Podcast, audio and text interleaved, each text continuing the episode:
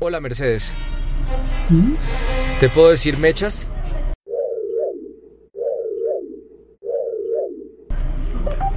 ¿Puede volver a decirlo? Hola Mercedes, tengo calor.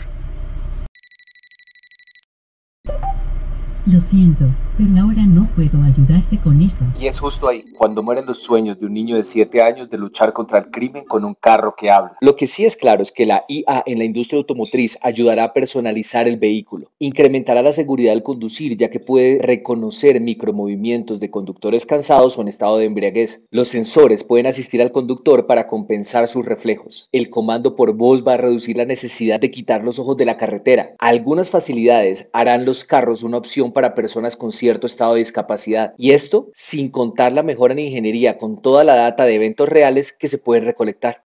Hola Mercedes. Dígame. Sintonizar radioactiva.